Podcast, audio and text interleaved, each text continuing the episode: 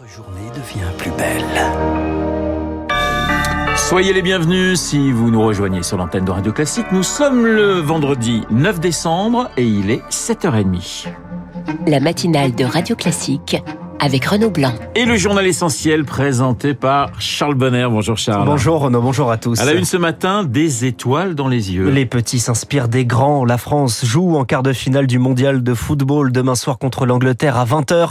Un match suivi tout particulièrement à Bondy, la ville où a grandi Kylian Mbappé, star des Bleus et fierté des jeunes footballeurs locaux. C'est le reportage à Bondy de Julie Droit. C'est la superstar de Bondy, Kylian Mbappé, que l'on appelle simplement ici Kylian.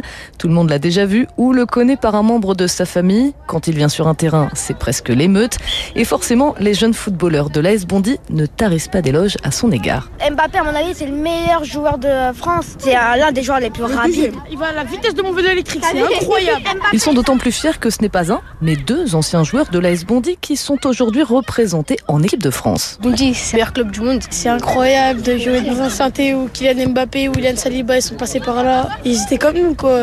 On est fiers, on est fiers. De jouer à Bondy, c'est incroyable puisque c'est vrai que Mbappé il a joué, donc c'est un rêve. Et si beaucoup rêvent de passer professionnel un jour, ces jeunes joueurs veulent tracer leur propre route. On n'a pas essayé de faire que comme Kylian Mbappé, on doit essayer de suivre notre voie, nous, de jouer comme nous, de notre façon. Quant au pronostic, cela penche nettement pour une victoire de la France ce samedi. La France, elle va gagner 3-0, elle va les taper. Moi, je dis 2-1, c'est l'Angleterre qui va ouvrir le score. Ensuite, but d'Mbappé et but d'Olivier Giroud. Retenez bien. 2-1 pour la France, c'est retenu. Et pourquoi pas une troisième étoile à l'issue de la compétition. Je souhaite euh, bonne chance à toutes les équipes. Bonne chance, mais juste un truc à dire, c'est que la France qui va gagner. Ah oui, 3-0 pour la France, on prend le résultat hein, avant les Bleus, les jeunes de Bondy. Optimistes, en Seine-Saint-Denis vont pouvoir ouais. suivre deux quarts de finale, hein, Croatie-Brésil et Argentine-Pays-Bas. Oui, Argentine-Pays-Bas, j'ai mal Vous avez dit Angleterre-Pays-Bas, oui, je sais pas pourquoi. Je, je suis omnubilé par les Anglais. Que ah bah je vois ça, une compétition suivie par vous, Renaud. À la télévision, on n'observe pas de boycott ou comme dans les paris sportifs, pratique qui peut devenir addictive. Il y a une très bonne dynamique, en très forte augmentation par rapport aux dernières années, nous révèle ce matin Emmanuel Malcaz Doublé, la directrice générale du PMU. Elle était la star de l'écho ce matin sur Radio Classique. Et ils font justement partie de ceux qui encouragent les paris sportifs, les influenceurs. Ces personnalités parfois connues seulement sur les réseaux sociaux, suivies par des milliers de personnes et qui vivent grâce à des partenariats avec des marques. Une table ronde se tient aujourd'hui au ministère de l'économie pour encadrer un secteur qui vogue pour le moment dans le Far West d'Internet. Maître Alexandre Lazareg est avocat spécialiste du numérique. Il y a eu un certain nombre d'influenceurs qui ont été condamnés et les amendes sont tout à fait mineures, quelques milliers d'euros, alors que leur influence par définition justement est très importante sur une partie de notre jeunesse et que les dégâts peuvent être très importants lorsqu'ils proposent des produits qui sont tout à fait dangereux ou addictifs, lorsqu'ils encouragent les paris en ligne, lorsqu'ils encouragent les investissements sur des plateformes financières. Une des solutions pourrait être en effet de les responsabiliser et cette responsabilisation passera sans doute par une augmentation des amendes les concernant lorsqu'ils ne respectent pas les règles du droit de la consommation. Un propos recueilli par Eric Cuoche. C'est un débat de société qui relève de l'intime, la fin de vie. Une convention citoyenne débute sa réflexion aujourd'hui pour des conclusions attendues au printemps.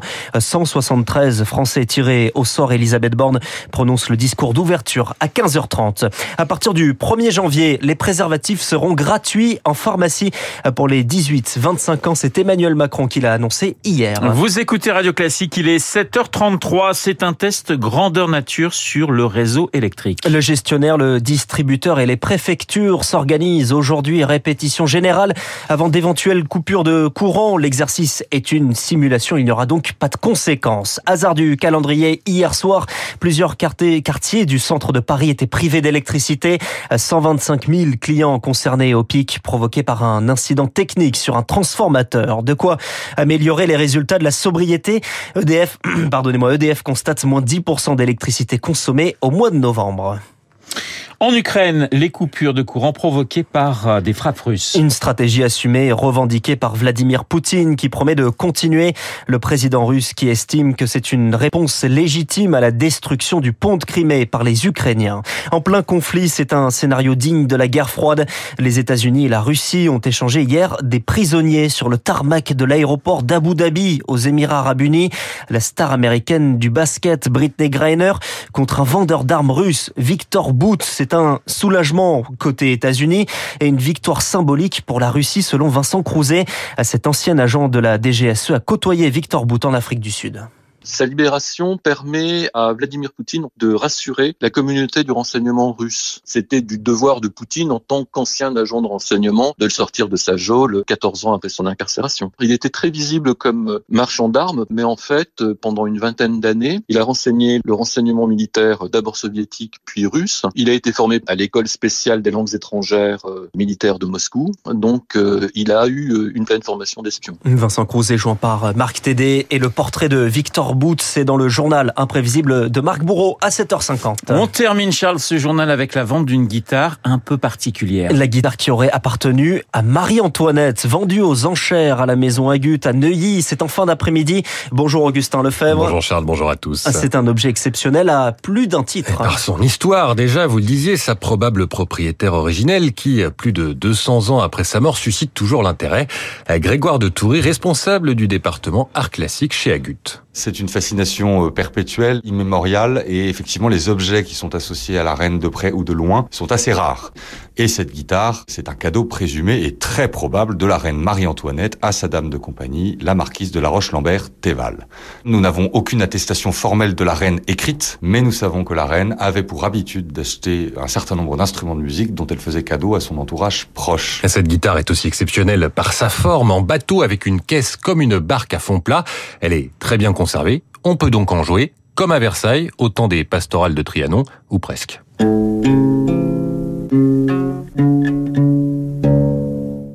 Absolument pas accordé, mais c'est fabuleux de pouvoir entendre un son qui était celui que la reine a entendu. L'instrument est estimé entre 60 et 80 000 euros. Des institutions et des musées privés se sont montrés intéressés. Merci Augustin. Et on retrouve l'histoire en longueur hein, de cette guitare dans votre journal. Mais à ce prix-là, on accorde la guitare ou pas? À ce prix-là, on accorde la guitare, mais on fait attention parce que c'est quand même fragile. D'accord, très bien. C'est vous qui avez joué pour le. Non, c'est pas moi. J'ai pas osé prendre ce magnifique objet entre mes mains parce que je suis un peu maladroit, donc euh, j'ai pas voulu prendre le risque. Et eh bien, vous nous raconterez l'histoire euh, euh, de votre de cette guitare dans votre journal incontournable à 9h. Et puis c'est un lieu prestigieux de musique, le Metropolitan Opera de New York, victime d'une cyberattaque. Les commandes de nouveaux billets, les échanges ou encore les remboursements ne sont plus possibles. En revanche, les représentations vont bien avoir lieu. Merci Charles. Charles Bonner pour le journal de 7h30. Charles, vous avez évoqué ces bombardements euh, en Ukraine, hein, ces bombardements russes. Et bien dans les spécialistes, un médecin français qui forme les Ukrainiens à la médecine de guerre. Son témoignage, Raphaël Pitt, c'est dans deux minutes. Il est 7h37.